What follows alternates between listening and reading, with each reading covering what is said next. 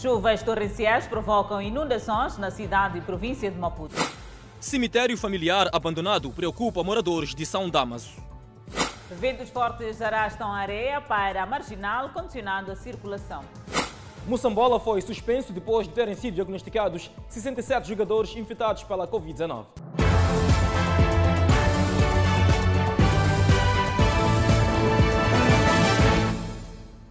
Boa noite, estamos em direto e seguramente em simultâneo com as redes sociais e a Rádio Miramar. O Fala Moçambique escalou alguns bairros da província e cidade de Maputo para mostrar o impacto causado pela chuva dos últimos dias, Adelaide Isabel. Intransitabilidade, inundações, dificuldades de acesso são alguns cenários visíveis. A primeira imagem, à vista de cima, mostra o hospital da Matola Gara, no município da Matola, literalmente dentro da água. O hospital é apenas uma referência. O bairro todo está assim, cheio de água, quer carros, quer peões, circulam com dificuldades, com as ruas inundadas, sem alternativas. Para se ter acesso ao hospital, a dificuldade é tanta que pouca gente frequenta por estes dias. O que está a acontecer, onde estou muito chocado, é no hospital de Matolagar. No hospital de Matolagar, a inundação da água entrou até próprio passeio, os passeios já não se vê. Está quase aquilo para entrar nos gabinetes onde estão a trabalhar, onde estão lá é, é, é, com, com umas senhoras que deram parte, uns doentes que estão lá hospitalizados. Não distante, nem pelo cenário, nem pela realidade dura, o COB vive um martírio devido às chuvas. A água não tem para onde ir, de rua em rua e pela estrada principal. Mulheres mães desafiam a água com bebês no colo, enquanto uns trepam os muros. Está muito difícil o transporte. No bairro Belo Horizonte, é como se de um verdadeiro rio se tratasse. Até alguns munícipes fazem brincadeira. Qual é o nome que vais dar a esse rio? Podemos chamar de Rio Belo Horizonte. Rio Belo Horizonte, já. Casas inundadas mostram deficiência de saneamento. As águas não têm curso próprio. A natureza é a mãe de todos. E nas bermas da estrada, as águas dão curso a peixinhos que criam aglomerados de crianças e adultos. É facto que a frase sem água não há vida é reveladora de uma verdade secular. No entanto, com a chuva que se faz sentir nos últimos dias na província e cidade de Maputo e no geral na zona sul do país, revela um cenário adverso, porque quando a água está em excesso, pode até tirar a própria vida. Mostramos cenários em que a água limita a qualidade de vida dos munícipes. Inundações, submersões são reveladores de um verdadeiro cenário de deficiência do sistema de drenagem, ou seja, há necessidade de valas resilientes para escoarem a água que fica sem um curso para seguir. Há 12 anos que a senhora Fátima reside no bairro Polana Caniço. A cada ano, na época chuvosa, o cenário é o mesmo. Não há trégua. As coisas estão péssimas. Estamos a, ver, estamos a ver muito mal. Estamos a ver muito mal mesmo. Aqui está cheio de água. Mesmo agora entrarem aqui nessa zona que está cheio de água. Uma das coisas de que fala são valas de drenagem. Não há drenagem. Não há drenagem. Hum. E nem adianta entulhar, porque mesmo se você entulhar, a água de vir para cima de entrar dentro na, na mesma. A chuva e o consequente aumento dos níveis de água nas bacias hidrográficas de Umbeluce, Incomate e Maputo são as principais causas das inundações na cidade e província de Maputo. Voltaremos a falar das chuvas que continuam a cair na zona sul do país. Por hora, seguimos com o presidente da República, Felipe Jacintinhos, que recebeu hoje os dois jovens que há dias proferiram palavras ofensivas contra o chefe do Estado através de um vídeo posto a circular nas redes sociais. Refira-se que o presidente Inhus decidiu convidar os dois jovens para um diálogo, onde, na ocasião, manifestou o seu perdão perante a atitude pública dos referidos jovens. Após serem recebidos pelos estadistas, estes afirmaram ser arrependidos e que agradecem o gesto do chefe de Estado, explicando que a medida emanada no decreto do Conselho de Ministros visa proteger a população das áreas abrangidas pelo recolher obrigatório, visto que a região do Grande Maputo apresenta um quadro preocupante de contaminações por Covid-19. Um dos jovens visivelmente arrependido afirmou o seguinte: Em primeiro lugar, gostaria de agradecer o perdão do Presidente da República e, como jovem, resta-me fazer a minha parte, que é demonstrar que o perdão do Presidente não foi em vão, adotando um comportamento defensivo face à pandemia da Covid-19 e apelar aos jovens e a não só a se juntarem aos esforços do governo na luta contra esta pandemia. Segundo o jovem, se todos os residentes das zonas abrangidas aderirem às medidas impostas pelo decreto do Conselho de Ministros,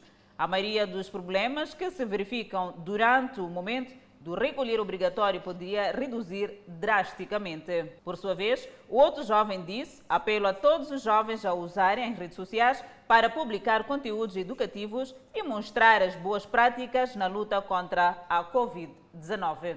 Uma história com um final feliz. Espera-se uma mudança de atitude por parte dos internautas.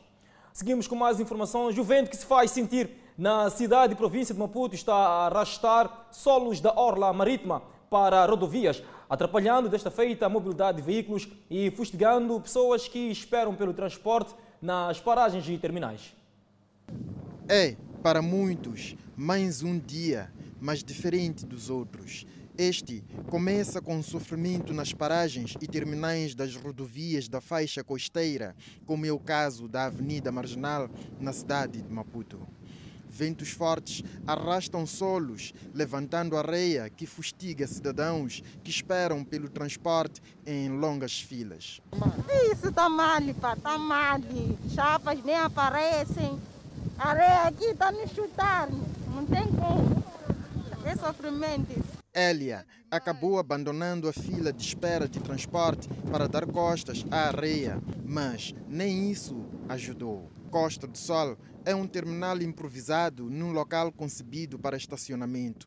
Melhoramento do local para parque de transporte é proposta de muitos. Nós gostaríamos que o governo arranjasse uma forma com que nós poderíamos é, nos agasalhar porque assim nós estamos a passar mal. Além de ser penosa por conta desta situação, a espera pelo transporte neste terminal é longa, pois muitos transportadores não puseram os seus veículos na estrada e os passageiros acabam perdendo horas a fio à espera. Os solos movimentados pelo vento na orla marítima criam também bancos de areia no asfalto das rodovias, situação que atrapalha a mobilidade. Estamos mal aqui, está cheio de areia na estrada, então vamos enterrar aí. As pessoas também estão aqui cheias, não há nenhum sítio para se esconder. Então essa situação para nós é muito difícil. Com a força do vento, vê-se na Avenida Marginal infraestruturas como postes de iluminação pública que não suportaram e quedaram,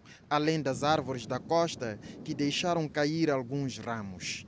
Está demais. Estamos a levar com uma boa areia isto aqui, até mesmo levar uma apurada é melhor do que levar com areia. Enquanto isso, a chuva que vem caindo na cidade e província de Maputo pode provocar escassez de hortícolas. É que vários canteiros de couve e alface foram arrastados pelas chuvas.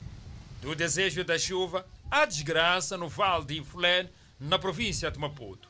Sementes lançadas na esperança de uma boa colheita e quase tudo a chuva intensa e persistente devastou. Samuel Fernando Trabalha a terra no Vale de Infulene há 10 anos. É um dos que mais sofreram os efeitos das chuvas. Porque essas chuvas trouxeram muita destruição. É só ver eh, pelo local onde nós estamos. Normalmente aqui é um local onde eh, tem plantios. E hoje vimos que a única coisa que está a sobreviver são viveiros. Viveiros são uh, aquelas plantas, aquelas sementes que acabamos de lançar. Em consequência dos efeitos nefastos das chuvas, os agricultores viram-se obrigados a baixar os preços da venda das poucas hortícolas que ainda restam. Antes de chover, nós canteiros de couve vendíamos a 500 a 600 meticais. Então até o preço reduziu. E reduziu porque... porque a qualidade também baixou. Sim, o problema da chuva. Hum. A chuva vem matar outra couve dentro do canteiro. A outra couve que está a viver, a outra couve dentro do canteiro que morreu. Parecendo que não, estamos no local onde havia canteiros. Eram cerca de 30 canteiros de alface, couve e brinjela. O que sobrou são algumas plantas de berinjela e os agricultores dizem que os próximos dias podem ser de escassez. Ah, verá. Porque há outras machambas lá, usa que está baixo. E que está cheio de água mesmo. A, a vala está cheia de água, machamba. São outras machambas que, que outras machambas que não está cheia, mas no canteiro assim, outra couve morreu que não aguentou com a água. O, o que para nós isso é difícil. Significa que só vamos estabelecer a normalidade daqui a 30 dias, daqui a 45 dias. É, visto que o que restou pouco de destruição, as pessoas choram para comprar, para poderem abastecer a cidade de Maputo. O momento é da contabilização dos prejuízos, mas também de arregaçar as mangas. Só nos próximos 30 a 45 dias é que os camponeses poderão voltar a sorrir. Moradores do bairro de São Damas, município de Matola, reclamam falta de cuidados no cemitério familiar abandonado. Com o passar do tempo, transformado em mata densa, o local é refúgio de malfeitores. Há mais de 10 anos que este cemitério familiar está encerrado. Encerramento que deixou o local à sua sorte. Capim e lixo denunciam falta de cuidados. À medida que o tempo passa, aumentam as preocupações dos moradores do quarteirão 38 de São Damas. Nos tempos até que limpava-se o cemitério, mas de lá para cá não se limpa.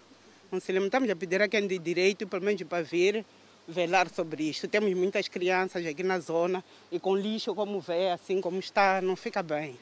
A circulação ficou condicionada e o medo faz companhia dos moradores. Eu estou cá desde 2008 e o cemitério está assim.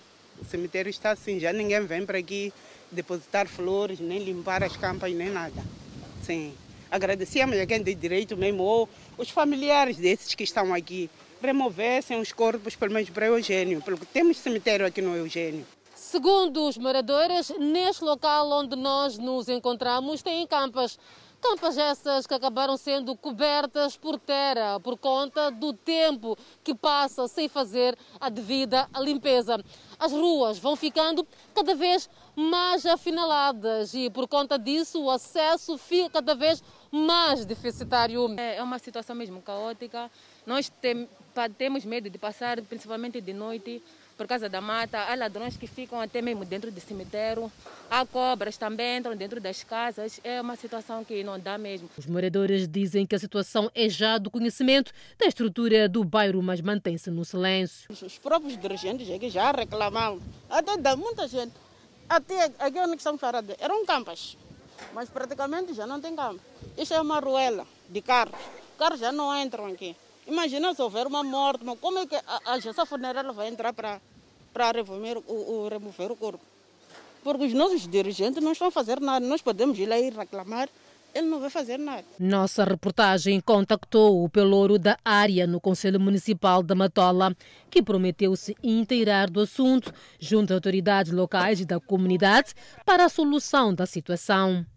Situação demasiado complicada. Está em curso o descarregamento de material elétrico para a concretização do projeto Energia para Todos, que visa garantir energia elétrica para todos moçambicanos até 2030. Energia para Todos, projeto que visa conectar todos os moçambicanos à rede elétrica até 2030. Há já ações visíveis com o descarregamento do material elétrico em estaleiros centrais.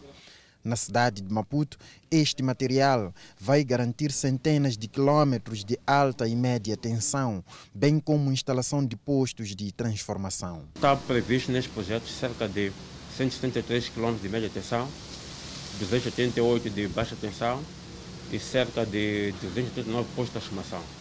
E neste projeto esperamos ligar cerca de 29, 20, 24 mil novas ligações o material em descarregamento será imediatamente alocado a 15 bairros das áreas de Camavota e Caguava. É um projeto nacional em que as aplicações só para a cidade de Maputo estão orçadas em 9,7 milhões de meticais. Neste momento temos aqui cerca de 1.200 postos de baixa tensão descarregados e cerca de 400 postos de média tensão e cerca de 3 mil, eh, chamamos de quadrilex, red bots, quadrilex, e cerca de 9 mil caixas pelas contadoras, com top pole box.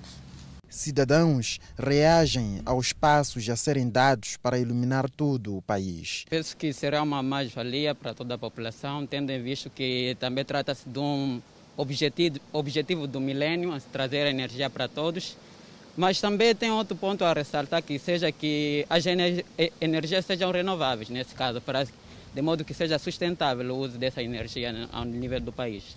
Do princípio, deveríamos começar com uma eliminação da zona rural até a zona urbana, até o centro do país. Então, se esse projeto ter como objetivo esse ponto de vista, será uma grande valia né? para todos, porque com energia construímos futuro. Financiam o projeto o Banco Mundial, o Reino da Noruega, o Reino da Suécia e a União Europeia. Dez quadros do Conselho Municipal foram nomeados e conduzidos aos cargos de direção pelo edil do município, Enes Comis. Há três anos do fim do presente mandato de governação, o edil de Maputo quer ver as coisas já acontecer a fim de cumprir as promessas feitas ao eleitorado durante a campanha eleitoral de 2018.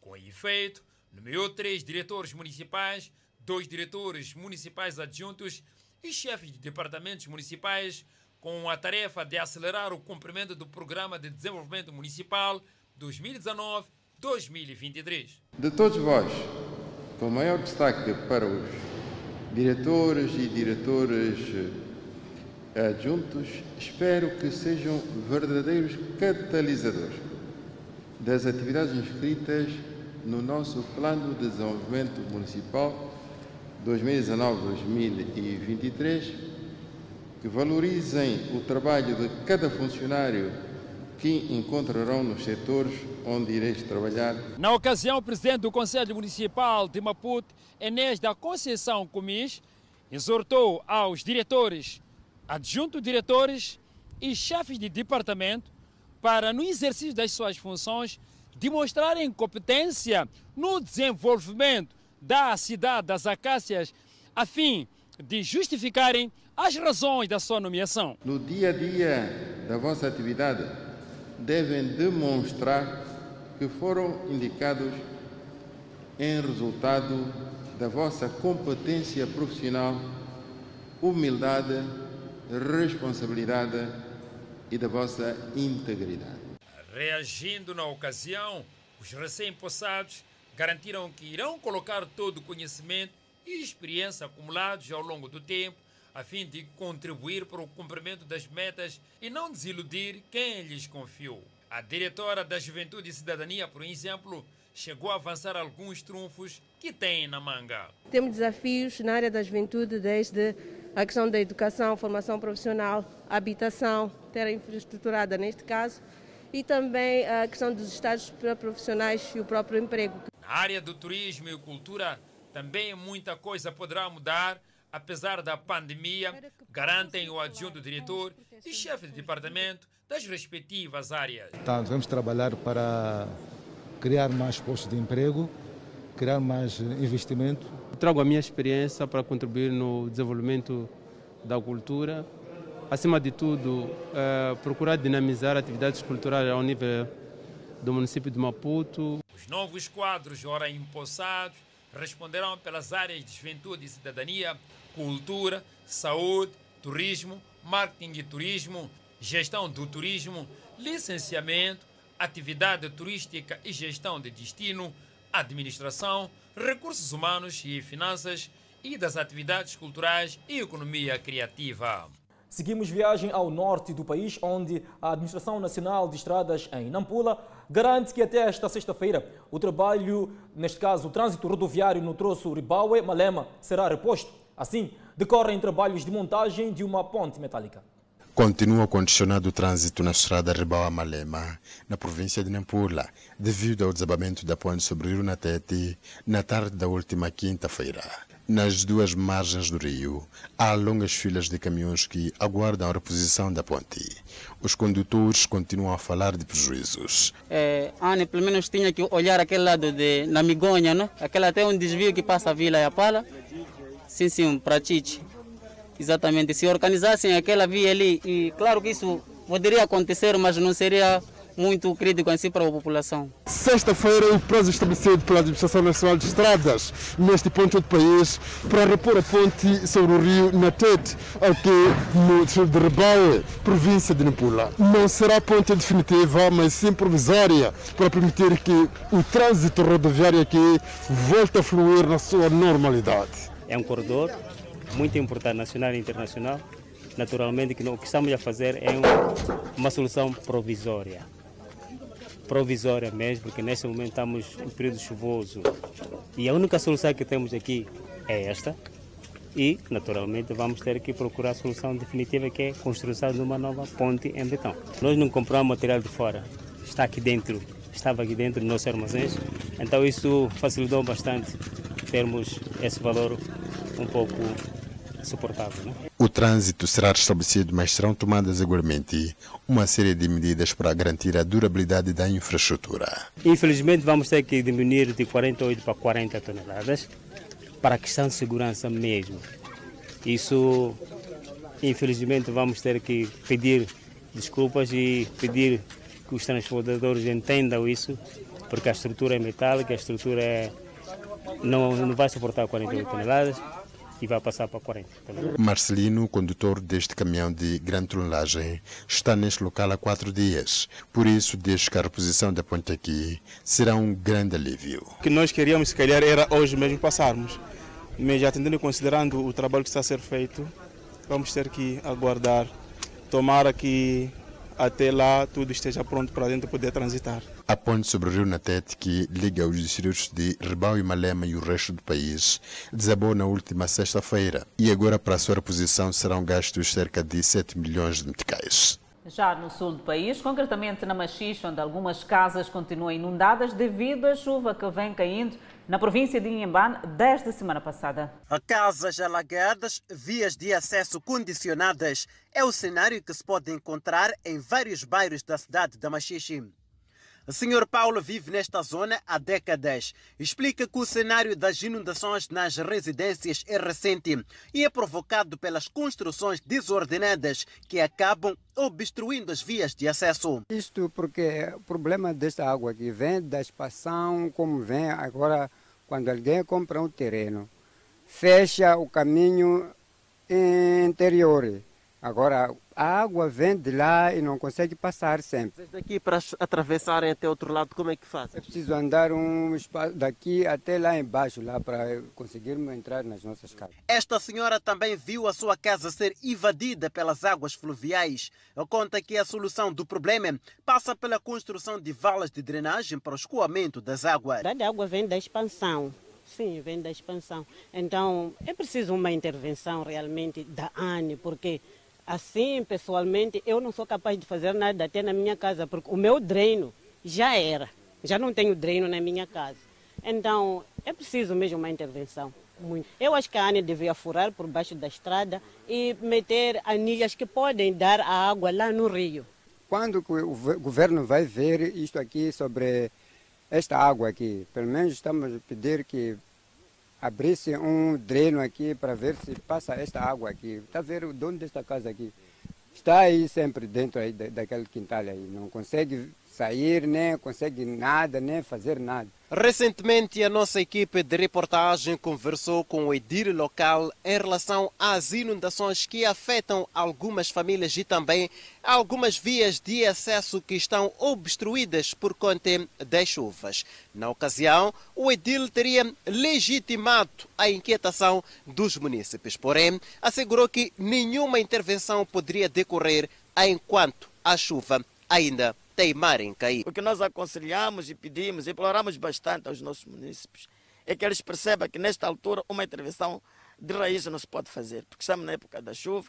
Não foi possível apurar o número de famílias que estão nesta situação. Arranca no final do mês em curso, na cidade de Quelimane, a recolha de cães vadios que circulam um pouco por todas as artérias da cidade, criando por vezes situações de insegurança aos munícipes que têm sido vítimas de mordeduras destes animais que por vezes têm raiva. A situação de cães cujos proprietários são desconhecidos tem estado a obrigar a edilidade a aumentar o nível de fiscalização que muitas vezes culminam com ações de recolha destes animais domésticos ao longo da via pública para redução de mordeduras.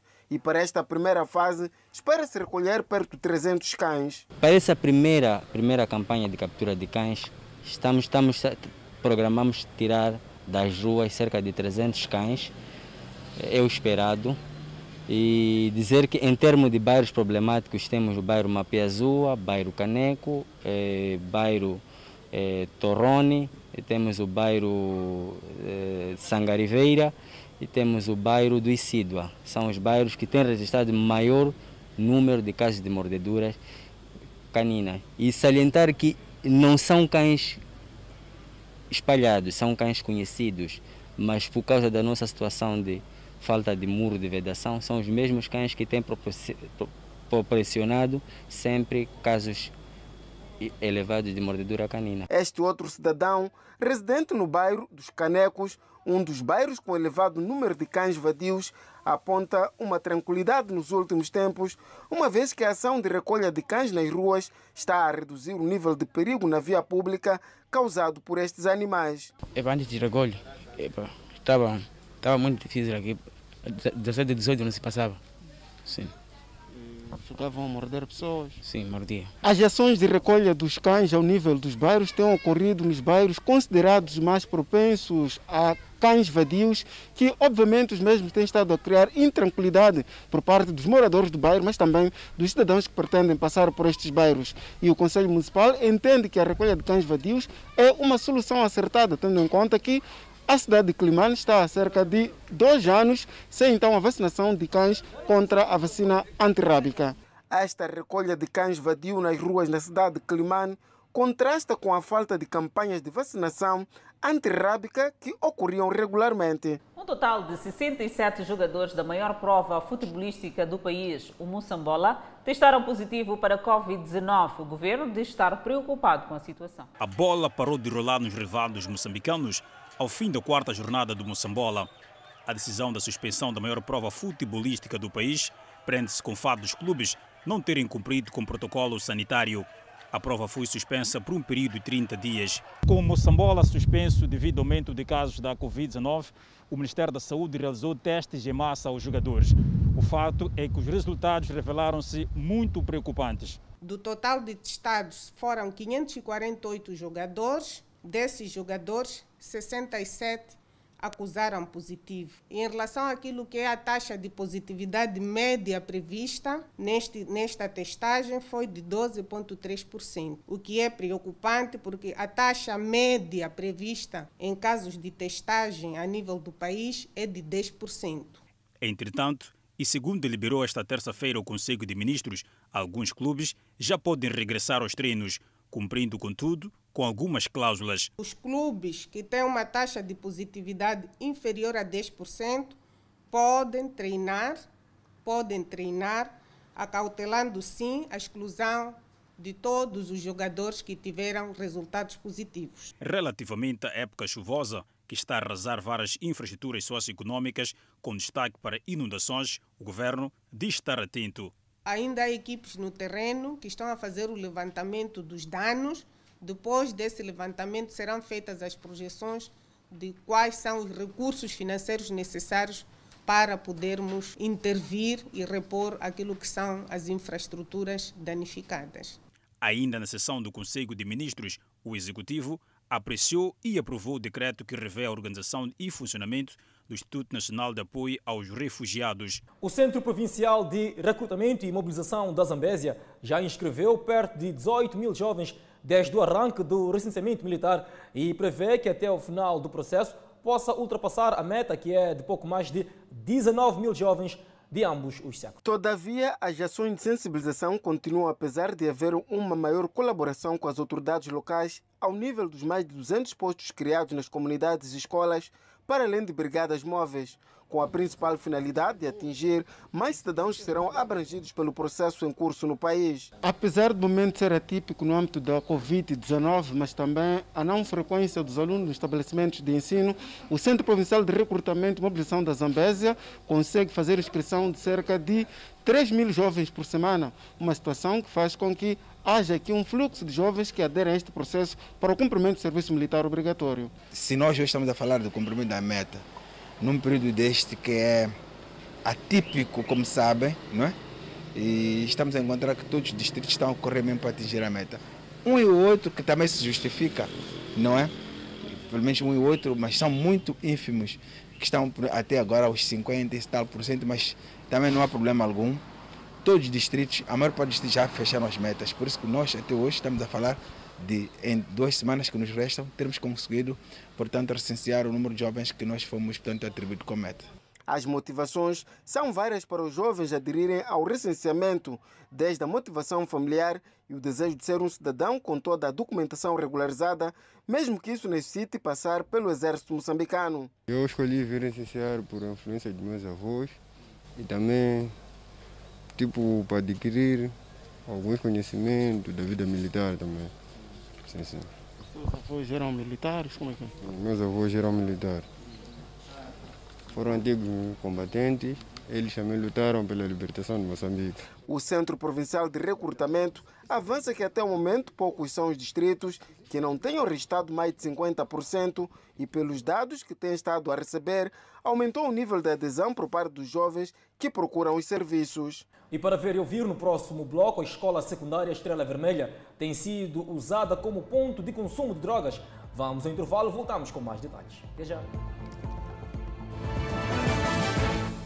De volta ao Fala Moçambique, a Escola Secundária Estrela Vermelha em Maputo tem sido usada como ponto de encontro para o consumo de drogas. Os consumidores de drogas ocupam espaços reservados para aulas de educação física e há casos de mortes no recinto escolar por consumo excessivo de drogas. O muro de vedação que esconde o cenário preocupante de consumo de drogas neste recinto escolar da capital.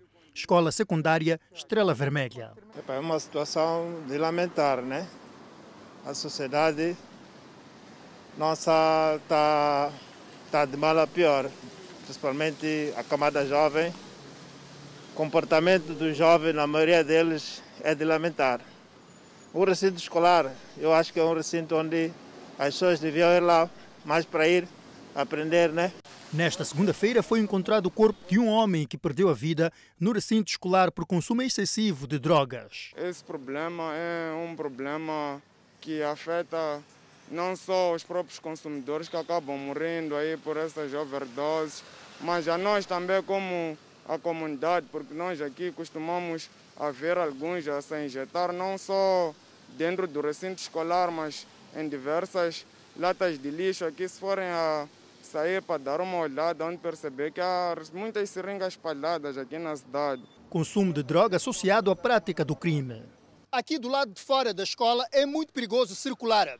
Os consumidores de drogas posicionam-se em locais estratégicos para assaltar as suas vítimas, tiram os seus bens e ainda tiram acessórios das viaturas estacionadas nas proximidades. O valor é utilizado para comprar drogas. Munícipes pedem mais vigilância das autoridades policiais. Eu proponho que pá, tem segurança, por que as seguranças não agem deixando com que eles praticam o que quiserem dentro da escola? Não fica bem. Não fica bem. Para mim, até como está perto da esquadra, podia haver uma rotina de patrulha para evitar que os futuros casos aconteçam. Milton Rafael diz que consumiu drogas durante anos e luta agora para se livrar delas e deixa uma mensagem para os jovens. Talvez deixar uma mensagem de fé e esperança aos jovens, né?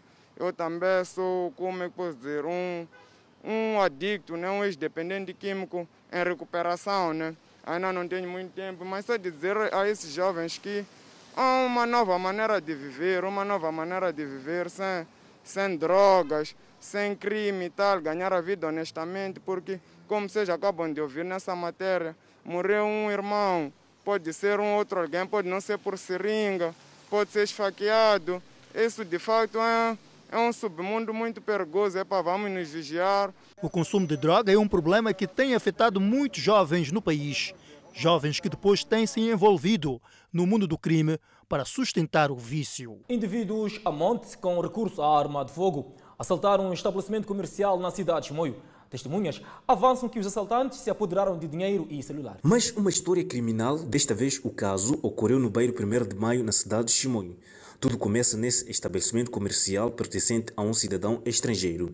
Homens, até aqui a monte com recurso arma de fogo, escalaram o estabelecimento com o intuito de assaltar. A noite da última sexta-feira foi triste para o proprietário deste estabelecimento comercial, porque seis indivíduos munidos de arma de fogo escalaram, ameaçaram o mesmo, tendo levado valor monetário e celulares. Entretanto, o assalto ocorreu a escassos metros da segunda esquadra aqui na cidade de Chimoio. Mas chegaram, estacionaram o carro, diz que tinha um carro ali há tempo parado. Então, depois de um tempo, aquela das 18, alguma coisa, se não estou erro, já sabe. E aqui tinha clientes a comprar. Quando chegam aqui, quem tinha telefone, era levado o telefone, se estava a levantar, pedia um PIN, eles que levavam já o dinheiro juntamente do telefone. O estacionamento também está ao redor de várias residências, mesmo assim os criminosos não se sentiram amedrontados. Aqui os malfeitores passeavam a classe com arma de fogo, tendo feito refém os clientes e o proprietário da loja. Isto é uma coisa internamente. Venderam-se eles aqui dentro. Com uma boa investigação isso pode, pode sair à tona. Este jovem conta que no momento em que os bandidos estavam a assaltar, estava ao lado a brincar com os seus amigos. Estávamos aqui nós a conversar, um grupo de jovens, uma vez temos conversado aqui. Só depois da gente se espalhar, não passou 10 minutos. Foi quando vimos que vai estar ser assaltados. Aumentaram a arma, não sei se a arma era verdadeira ou se era falsa.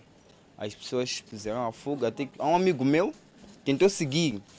Só que chegando, chegando aqui no parque, eles pararam. Aquele amigo também ficou com medo. Estava sozinho.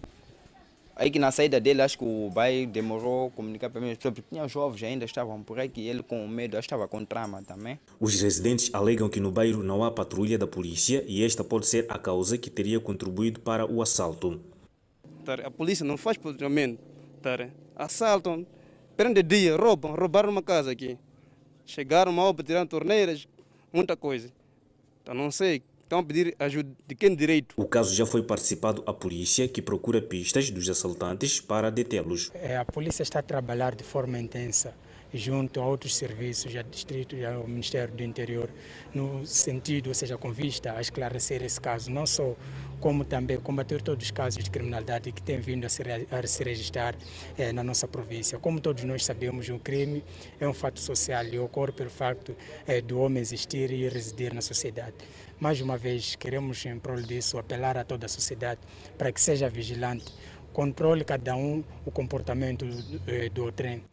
Este é o segundo assalto a ocorrer este ano no estabelecimento comercial no bairro 1 de Maio, em Chimoio. Ainda sobre a criminalidade, terminou o julgamento sobre o caso de rapto do empresário Manish Cantelal e a sentença será anunciada no dia 5 de março. No tribunal, os três arguídos não foram claros quanto aos mandantes do crime decorreu esta segunda-feira a única sessão de julgamento sobre o rapto do empresário. No banco dos réus sentaram-se duas mulheres tidas como cozinheiras no cativeiro, onde o empresário esteve encarcerado por cerca de 90 dias. Entretanto, as duas negaram em tribunal que foram parte do crime, tendo dito que nunca tiveram tanta conversa. Diante das explicações, a defesa dos três réus pediu a absolução dos mesmos pelos argumentos e a falta de clareza sobre os crimes de que são acusados. Faça o que foi dito, o juiz da sétima sessão do Tribunal Judicial da cidade de Maputo decidiu marcar o anúncio da sentença para dia 5 de março. Os três arguídos são acusados dos crimes de porte de arma proibida, rapto associado para delinquir. Em mais de três requerimentos, a defesa tentou pedir a transferência do caso para o Tribunal Judicial da província de Maputo, mas o Tribunal Judicial da cidade de Maputo tornou improcedente o pedido. E o crime não compensa. As farmacêuticas estão a faturar com a pandemia da Covid-19. Entretanto, economistas defendem que é preciso encontrar um equilíbrio entre a saúde e o negócio. A corrida pela vacina da Covid-19 despertou o interesse dos investidores nas ações dos laboratórios em todo o mundo. Nas bolsas norte-americanas, os títulos das grandes farmacêuticas têm vindo a valorizar a cada dia. O Economia e Negócios desta segunda-feira analisou a cotação da indústria farmacêutica desde março de 2020. Pela primeira vez na história, em, um, em menos de um ano foi possível produzir um imunizante para um vírus tão complexo quanto este. E, de facto, esta indústria por estar na linha da frente, como portanto, o setor que está neste momento a fornecer aquilo que passou a se tornar o produto mais procurado do mundo, que é a vacina, registra uma prosperidade econômica notável. Mais do que a vacina, a Covid-19 abre outras frentes de negócios. A cadeia de distribuição do material de proteção, como luvas, máscaras e álcool em gel, é a grande oportunidade para as farmácias privadas em Moçambique. Nós temos aqui um desafio que é uma oportunidade não é, para o empresariado nacional e nós já temos esse debate, inclusive interno na, na CTA, e inclusive já há iniciativas, há a instalação de indústrias aqui a nível nacional para a produção do álcool, dada a elevada demanda uh, do álcool enquanto um desinfetante. Uh, e há várias outras cadeias, tanto para a produção de máscaras, uh, e houve até a nível artesanal, como assistimos à produção de máscaras artesanais, domésticas. bom, diante de desafios concretos, nós começamos a pensar soluções, porque é a criação do mercado que precisa ser explorado. Entretanto, o presidente do Pelour de Serviços de Saúde Privada e Seguros da CTA, embora reconheça que a pandemia é uma oportunidade de negócio, defende que há uma necessidade de se encontrar um equilíbrio. Quando se tratam de matérias sociais, como o caso da, saúde, há sempre o cuidado de manter o equilíbrio entre a perspectiva mercantil e a perspectiva social do tema em causa. e neste caso, e é determinado inclusive até em cartas constitucionais, a saúde é, é, é um dos, é, a saúde é um direito de cidadania. O programa Economia e Negócios desta semana abordou ainda a importância do Media Mix, como a televisão e o digital ocupam o mesmo espaço. Moçambique registrou 315 recuperados da Covid-19. Notícia a acompanhar logo após o intervalo. Até já. De volta ao Fala Moçambique, seguimos com a evolução da Covid-19. O país registrou mais 315 recuperados do coronavírus, elevando para 32.262 o cumulativo. O país tem cumulativamente 2.290 internados, sendo que 292 recebem tratamento nos centros de internamento da Covid-19. Vamos acompanhar os números de casos positivos. Assim, o nosso país tem cumulativamente 51.800 casos positivos registrados, dos quais 51.484 de transmissão local e 316 importados. Moçambique testou nas últimas 24 horas 3.343 amostras, das quais 1.109 revelaram-se positivas. Destes, 1.101 são de nacionalidade moçambicana e 8 de nacionalidade ainda por se apurar há registro de mais quatro mortes, elevando para 551 as vítimas mortais. Moçambique tem 18.983 casos ativos da pandemia viral. Bem, mesmo sobre a pandemia viral, os profissionais de saúde do Ndlovu Care Group, na zona rural do Nordeste da África do Sul, aguardam os primeiros lotes da vacina Johnson Johnson, em meio à variante que se espalha rapidamente pelo país. A vacina contra o novo coronavírus Johnson Johnson ainda não foi aprovada para uso geral em nenhum lugar do mundo. A África do Sul comprou 9 milhões de doses da vacina Johnson Johnson e 80 mil serão entregues esta semana para dar início à campanha de inoculação, disse o presidente Cyril Ramaphosa na semana passada. O órgão regulador da África do Sul aprovou a Johnson Johnson para fins de teste e funcionários solicitaram a aprovação do uso emergencial. Na semana passada, a África do Sul decidiu, de maneira polêmica, descartar a vacina AstraZeneca já adquirida, entregue e aprovada no país, da primeira fase da campanha de inoculação, na qual 1,27 milhão de profissionais de saúde receberão as vacinas. A decisão de última hora foi tomada depois que um pequeno teste mostrou que a vacina AstraZeneca oferecia proteção mínima contra casos leves a moderados da variante dominante na África do Sul. 67% dos adultos disseram que definitivamente ou provavelmente tomariam uma vacina se ela estivesse disponível. De acordo com uma pesquisa da Universidade de Johannesburg e do Conselho de Pesquisa em Ciências Humanas. E quando a pandemia de novo coronavírus atingiu a Índia, houve temores de que afundaria o frágil sistema de saúde do segundo país mais populoso do mundo. As infecções aumentaram durante meses em determinado momento, ainda parecia que poderia ultrapassar os Estados Unidos da América como o país com o maior número de casos. Mas as infecções diminuíram em setembro e agora o país relata cerca de 11 mil novos casos por dia, em comparação com um pico de quase 100 mil, o que deixa os especialistas perplexos.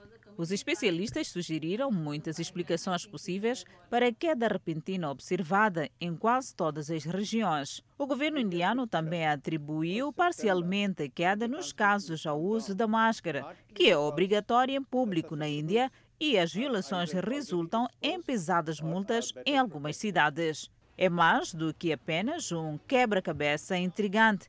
Determinar o que está por detrás da queda nas infecções pode ajudar as autoridades a controlar o vírus no país, que relatou quase 11 milhões de casos e mais de 155 mil mortes.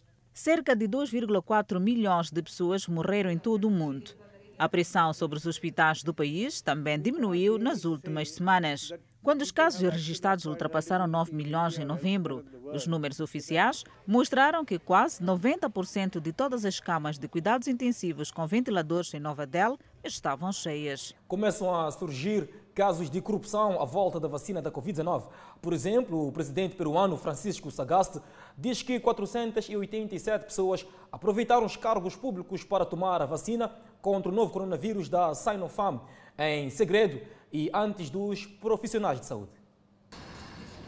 O escândalo gerou frustração entre os profissionais de saúde e manchou o mandato do ex-presidente Martin Vizcarra, que também foi secretamente vacinado quando era presidente, junto com sua esposa e seu irmão.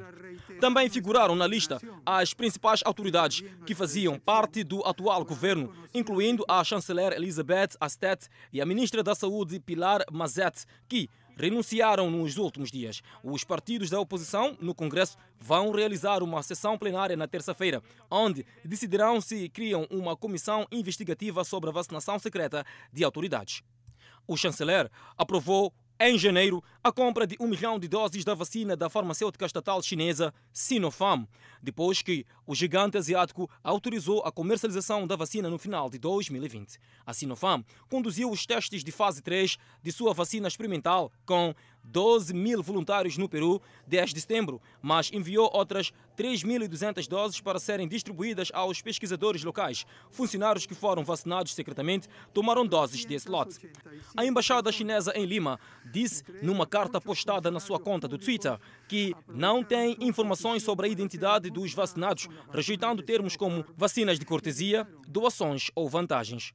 O escândalo gerou indignação num país marcado pela desigualdade, onde não há oxigênio para milhares de infectados que morrem em casa porque os hospitais não têm espaço para mais pacientes e onde 43.703 pessoas morreram de Covid-19 ou a qualquer outra instância. E no Reino Unido foram detectadas novas variantes da Covid-19, que preocupa especialistas. O novo relatório se baseia na análise de cerca de 12 estudos. Este revela que a variante Kent é provavelmente 30 a 70% mais mortal do que as outras variantes. Esses estudos compararam a hospitalização e as taxas de mortalidade entre as pessoas infectadas entre a nova variante e as outras.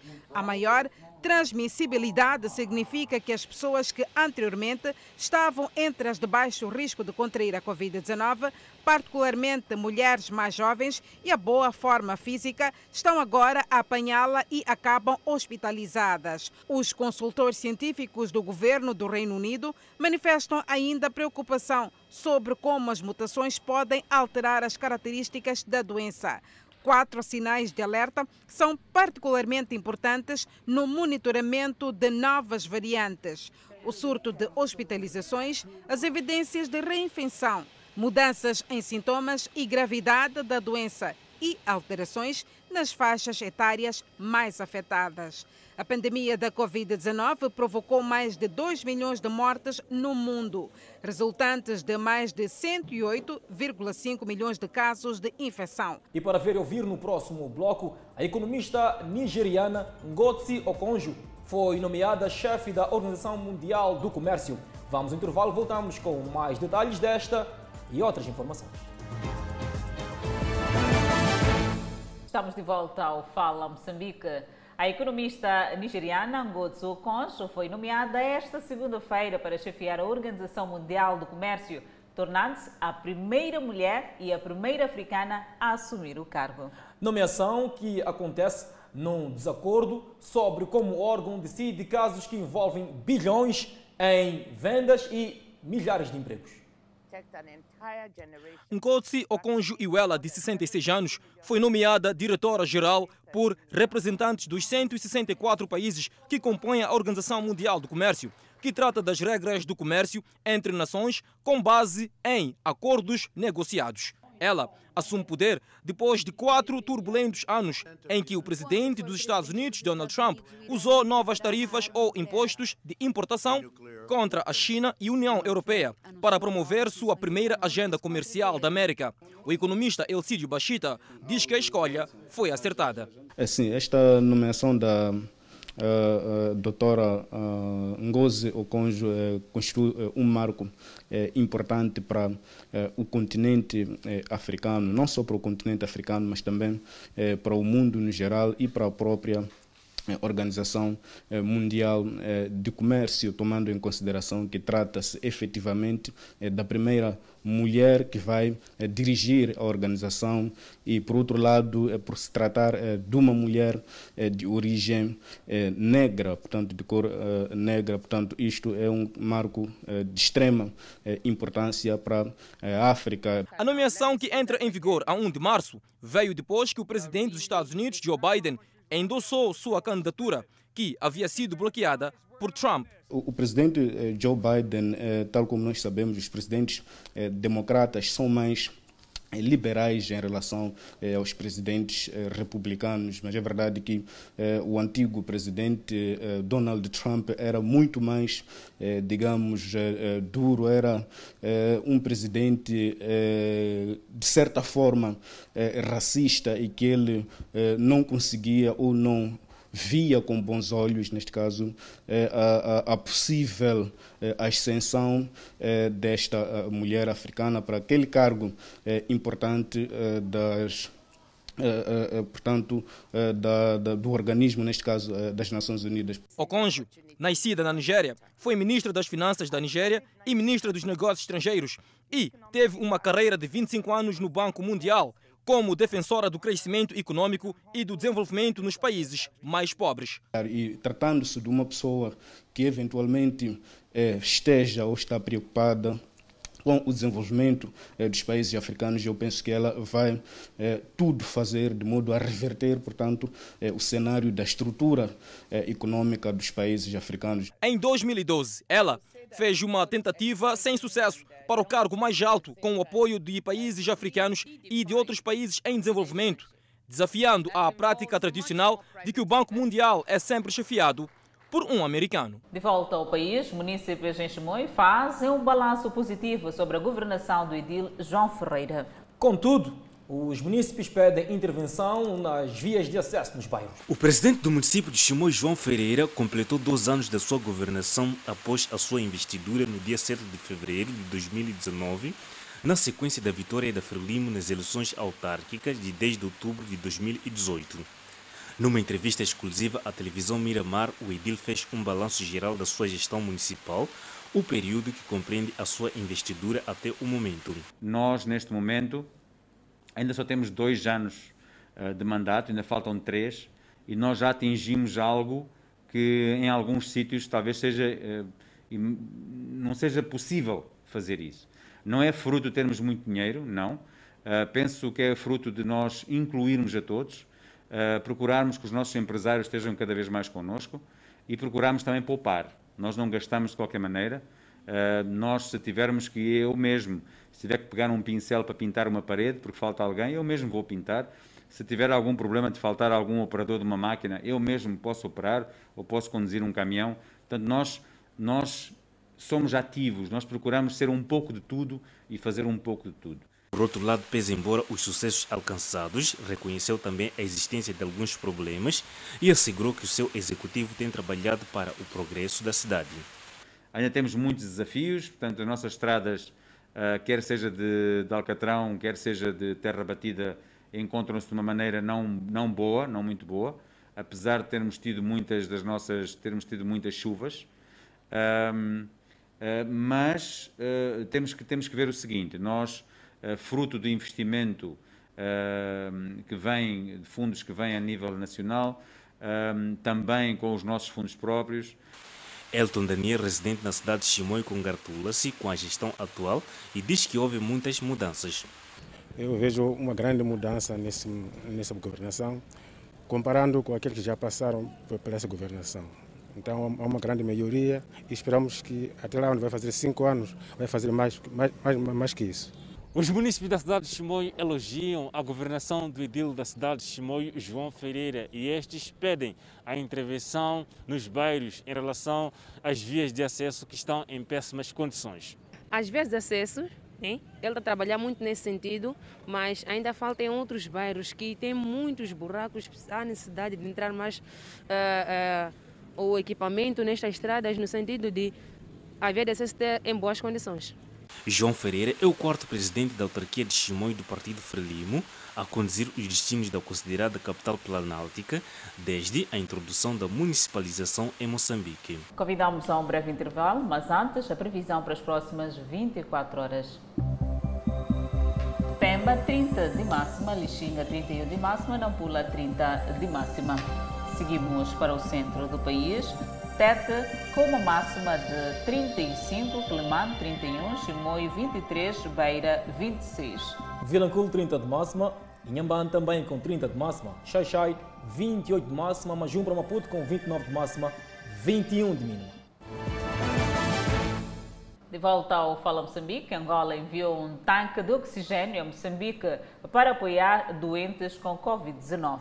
As autoridades moçambicanas dizem que o gesto chega no momento oportuno. Já chegou ao nosso país o tanque de oxigênio, cortesia de um país irmão, nos contextos culturais, linguísticos e históricos, é de extrema importância. De primordial importância para a gestão da pandemia aqui na cidade de Maputo. Nós estamos neste momento, eh, como sabem, a aumentar a capacidade de resposta e, não estávamos a conseguir eh, eh, tanques de oxigênio desta magnitude tanque pesa 16 toneladas, é enorme, tem capacidade, tem uma capacidade para, para uh, fornecer oxigênio às 200 camas que nós vamos pôr no Hospital de Mavalane e o, o governo angolano produz estes tanques, portanto nós aqui não temos esta capacidade de produção, eles produzem estes tanques e dentro dos contactos que tivemos com os diferentes uh, países da região, eles propuseram-se uh, fornecer-nos o tanque que nós precisávamos. O tanque, em alusão, vai apoiar o Hospital Geral de Mavalane e há ainda a necessidade de mais quatro unidades do género. Isto foi um gesto de grande, uh, de grande significado para nós, do povo angolano para o povo moçambicano Uh, neste momento da pandemia, estamos todos de mãos dadas para nos apoiar naquilo que for necessário. O embaixador de Angola em Moçambique destaca a relação de amizade entre os dois países e alguns gestos de ajuda mútua demonstrados na atualidade. Devemos nos assistir um ao outro. E é no quadro dessa assistência que Angola envia esse equipamento para Moçambique. Pode ser que daqui a dias possa ser um outro equipamento qualquer, como pode partir de Moçambique para Angola. De Moçambique também já partiram medicamentos para Angola, para HIV. Não sei se vocês têm conhecimento, mas a coisa de um mês atrás, Moçambique doou para Angola medicamentos para HIV. O presidente da República, Felipe News, também agradeceu a este gesto do governo angolano através da sua conta numa das redes sociais. E no âmbito da ajuda prestada por Angola, no que diz respeito ao tanque de oxigênio, já cria-se polémica. Um assunto que gerou polêmica nas redes sociais, depois que o presidente de Moçambique, Felipe News, fez esta publicação a agradecer o seu homólogo angolano, João Lourenço, por este ter disponibilizado um tanque de oxigênio para ajudar no tratamento da Covid-19 naquele país, numa altura em que Angola dava-se conta de que um dos principais hospitais do país, no caso específico Josina Machel, enfrentava falta de oxigênio há aproximadamente duas semanas. A direção do hospital, por sua vez, esclarece o que esteve na base desta situação. Na verdade, o que se passou foi que a fábrica de oxigênio que o hospital tem, já há bastante tempo montada, teve uma avaria. É, por este facto é que nós tivemos de nos socorrer ao Hospital do Prenda, que nos cedeu uma sala operatória, onde nós fomos operar com as nossas equipas os doentes. Uma equipa do Ministério da Saúde visitou nesta segunda-feira o Hospital Josina Machel, também conhecido por Maria Pia. O secretário de Estado afirmou, entretanto, que durante os cinco dias que o hospital ficou sem o oxigênio, não houve perdas humanas e garantiu também que neste momento já estão criadas todas as condições para o funcionamento normal do hospital. Ficou aqui assente que o hospital tem oxigênio, o hospital está a funcionar, o bloco operatório está operacional, os cuidados intensivos estão, além das rampas que estão a funcionar, também tem, tem botija de oxigênio. Uma forte nevasca fechou escolas em Istambul, na Turquia, enquanto o tráfego no Estreito de Bosfero também foi temporariamente suspenso devido à pouca visibilidade. O governador da província de Istambul, Ali Yerlikaya, anunciou no domingo que as escolas em Istambul permaneceriam fechadas de segunda a quarta-feira devido à pressão de forte nevasca que começou na noite de sábado. A cidade de Istambul também viu 20 a 40 centímetros de cobertura de neve em suas estradas principais no final de semana passado. Até agora, os aeroportos têm operado normalmente, exceto por alguns pequenos atrasos. O Serviço Meteorológico do Estado da Turquia e o Centro de Coordenação de Desastres do município metropolitano de Istambul alertaram que a nevasca pode durar mais alguns dias, pelo menos com uma forte queda nas temperaturas. O Fala Moçambique fica por aqui. Obrigada pela atenção dispensada. Pois é, Adelaide Isabel, num dia em que o Presidente da República, Felipe Jacinto Nunes, concede perdão aos dois jovens, portanto, implicados no caso de ofensa à honra do Presidente da República. Grato de coração pela atenção dispensada. Nós voltamos amanhã.